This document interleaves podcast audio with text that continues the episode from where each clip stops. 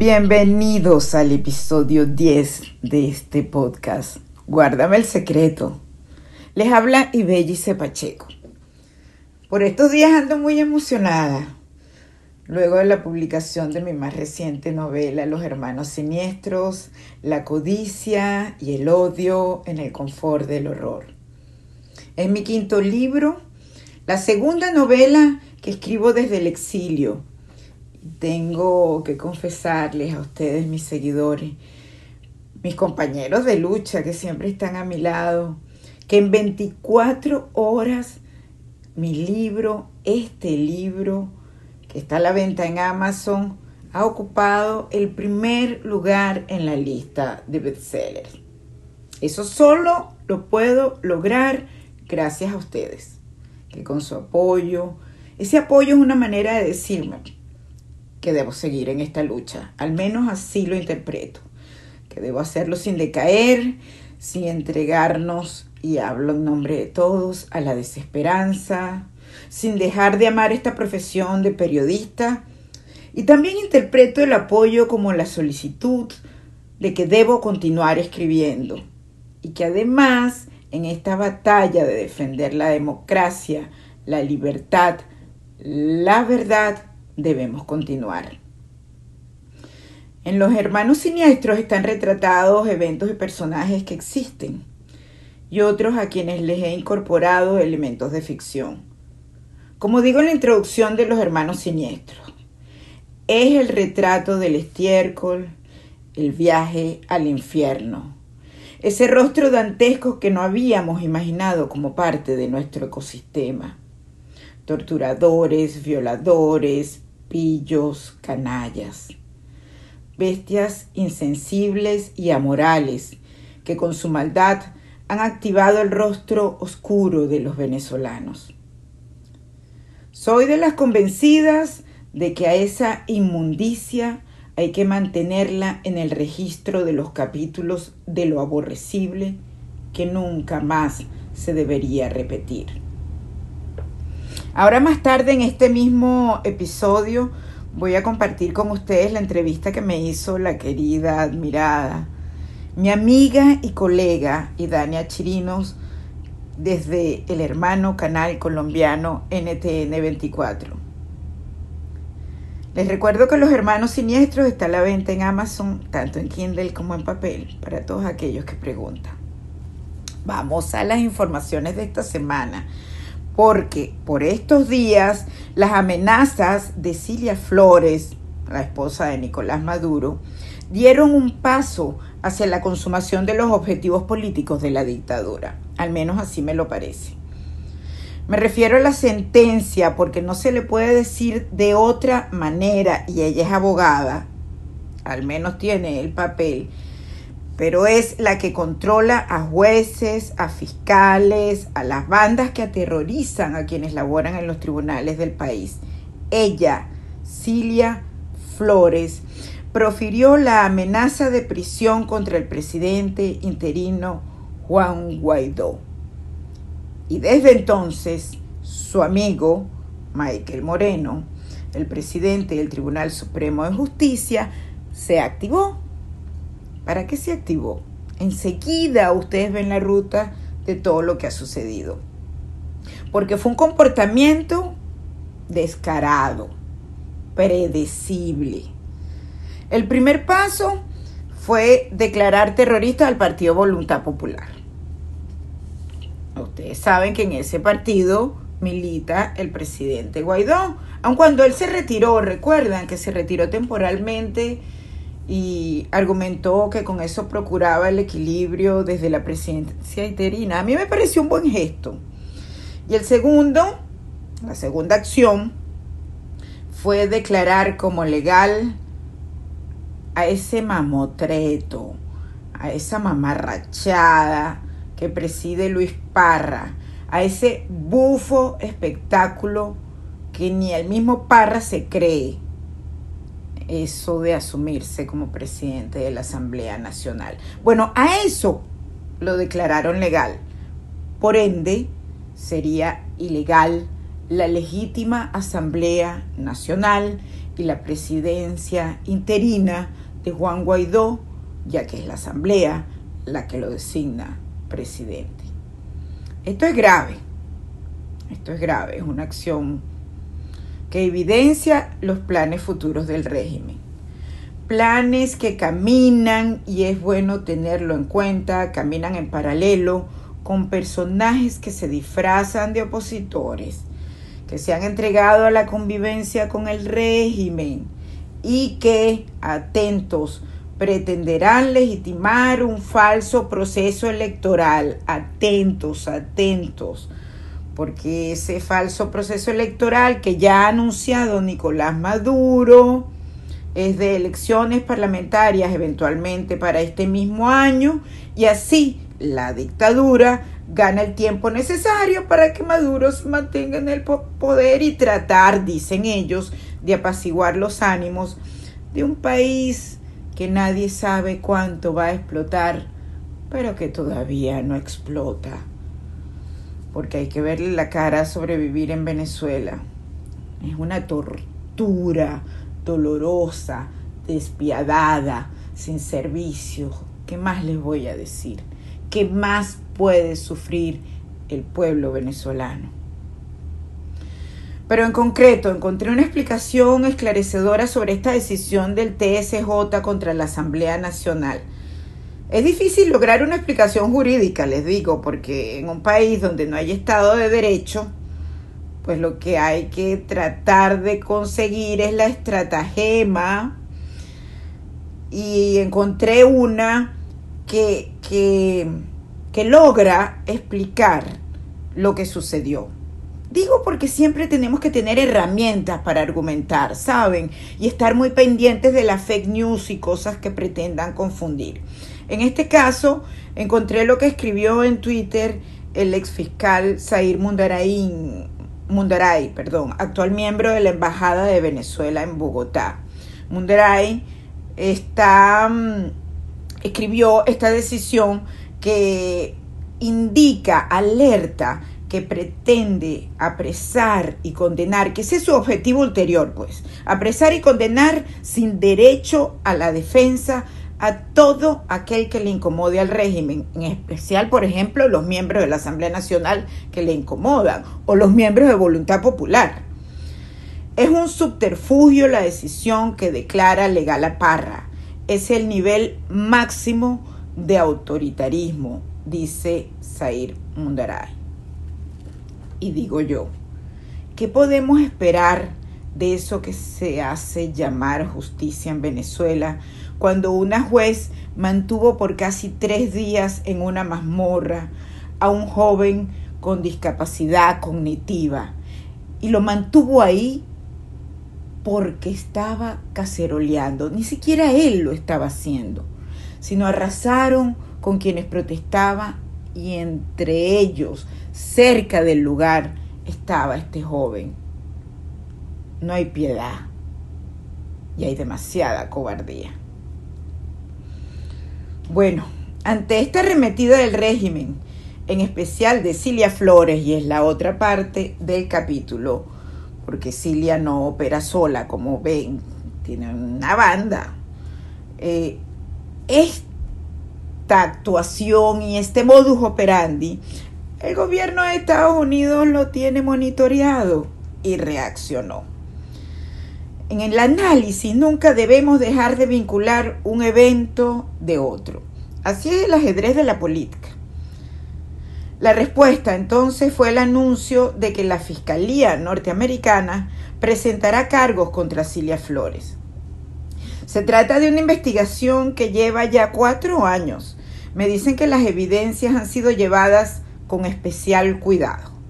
El caso está vinculado con el juicio de los narcosobrinos. Recuerdan a Efraín Campos Flores y a Frankie Francisco Flores de Freitas, que fueron condenados a 18 años de prisión en Nueva York por narcotraficantes.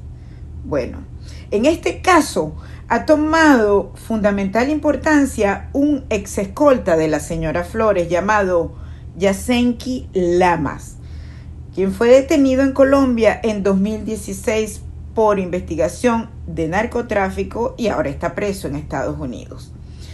Sobre ese testimonio y otras fuentes colaterales se sostendría la acusación contra Cilia Flores por narcotráfico y corrupción. Como les decía, la interpretación política es que se trata de una respuesta del gobierno de Donald Trump a la amenaza de Cilia Flores contra el presidente Guaidó.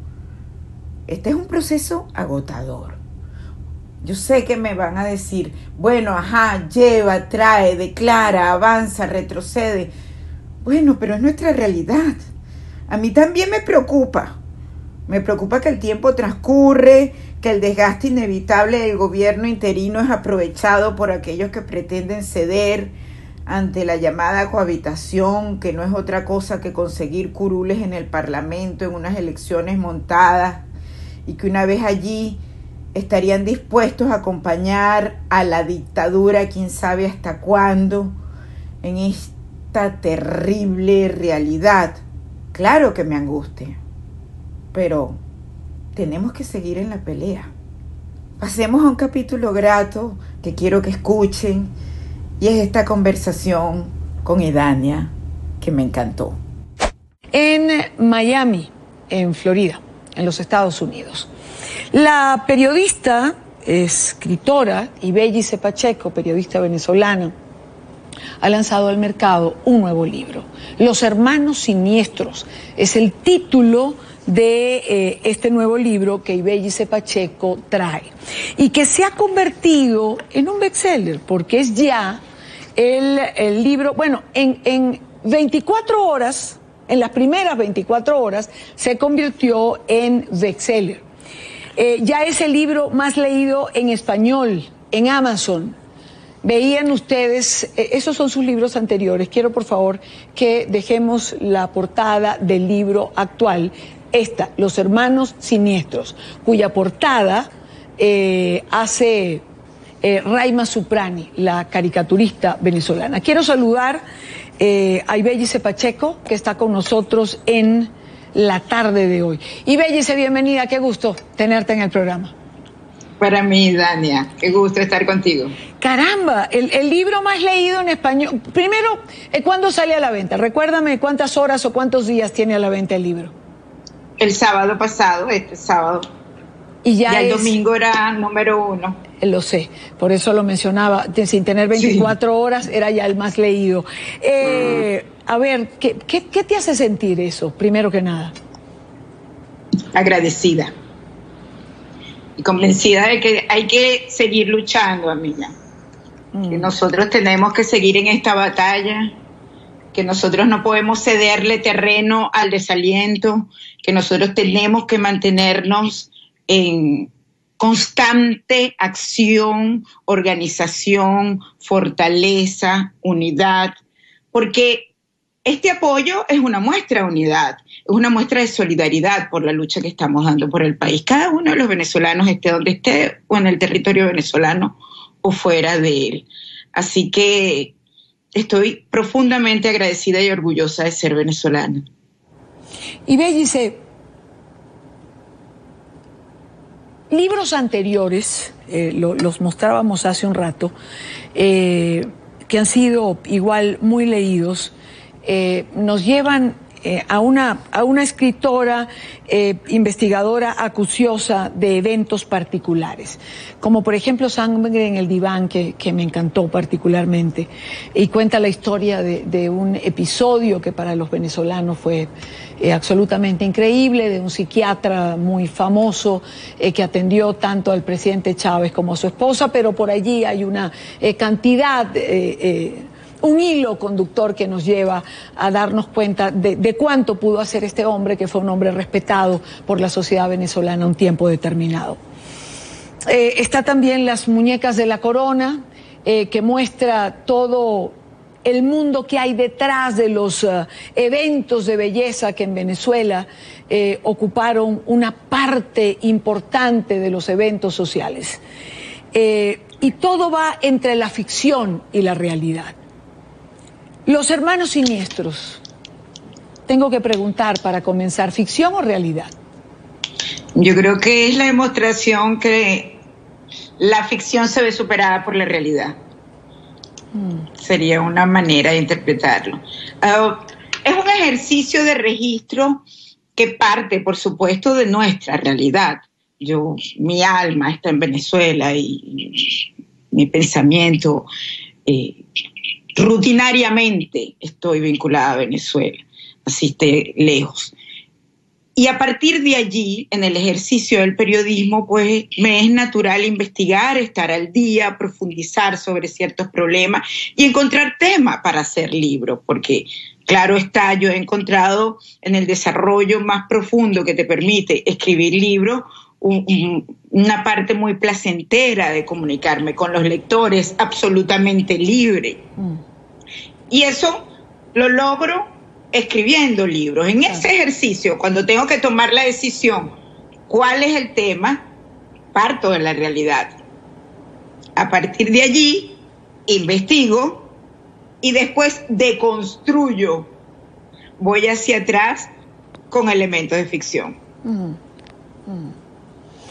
¿Por qué esa necesidad eh, tuya eh, describir sobre nuestra historia, sobre eh, esta Venezuela que nos ha tocado vivir, eh, primero estando dentro y luego desde la distancia, de, este, de este tiempo... la verdad que no sé ni cómo calificarlo, ¿no?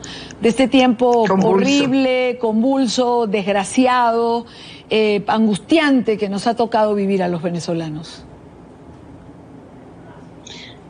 Yo creo que es una isla que uno se crea como sistema de defensa y se siente libre. Nosotros hemos vivido momentos muy duros en la cobertura periodística, hemos, hemos sido perseguidas, hemos tenido que huir de nuestra patria, pues. Y, y el mantenerse en constante comunicación y en no querer ceder y proporcionar elementos que mantengan al venezolano informado sobre la realidad, te llevan a profundizar de una u otra manera, de buscar alternativas para seguir circulando y para que el venezolano siga estando informado. Y en ese sentido la literatura es un recurso invalorable. Claro. Eh, te lleva eh, quizás también la idea eh, de narrar este tiempo para que, para que no se olvide, para que mañana, más tarde, porque alguna vez lo dejaremos atrás, eh, no se repita, para, para que quienes vengan después de nosotros eh, tengan de alguna manera la narrativa de lo que pasó? Eh, tú lo has dicho, ese, ese fue uno de los puntos de reflexión fundamentales estas nuevas generaciones, quienes van a tener en sus manos la reconstrucción de nuestro país, tienen que saber muy bien, tienen que manejar los elementos y, conocer a los personajes. Eh, qué tan lejos son capaces de llegar y han llegado por mantenerse al poder y cuánto daño le han hecho a nuestro país. Eso tiene que estar vivo, registrado, me refiero. Y, y sí, lo tengo muy presente, es constante. Yo quiero que cada vez que escribo y sobre todo en cada libro, ese registro, ese sello te permita, uno, recordarte que no vuelvan más, que no se repita, y otra, no te conviertas en ello. Nosotros queremos justicia, no venganza. Mm. Eh, y Bellice, ¿por qué, si vemos la, portada del libro, eh, del libro eh, de Ibellice ahora, vamos a ver eh, a dos personajes de, la familia de la familia Adams, eh, Pericles y Melina, que eran los, los, pequeños de la familia Adams. ¿Por, qué hiciste esa relación? Bueno, esa relación es de la talentosísima Raima. Genial. El libro estaría incompleto sin Raima, por supuesto. Eh, sí, son unos hermanos perversos en una relación mellizal eh, eh, muy torcida en términos individuales como personajes y, la relación entre ellos mismos y por supuesto con una, como digo yo, la codicia y el odio en el confort del horror. Eso es su, manera de comportarse, de relacionarse con el mundo y en este sentido con el mundo venezolano, ¿no? No, no se detienen frente a nada y, su ambición es constante y muy clara en la presidencia de la República, porque sus aspiraciones no llegan hasta el estatus que ocupan ahora, ¿no? Va mucho más allá. Y, sí, bueno, eh, eh, es, ese palacio del horror en el que han convertido eh, la élite del régimen el ejercicio del poder. Ahora, eh, eh, dice, uno de los ejercicios que todo lector que tenga un libro de Ibellice Pacheco en la mano hace constantemente en cada una de sus páginas es ir mm, descifrando eh, la, realidad detrás de la ficción.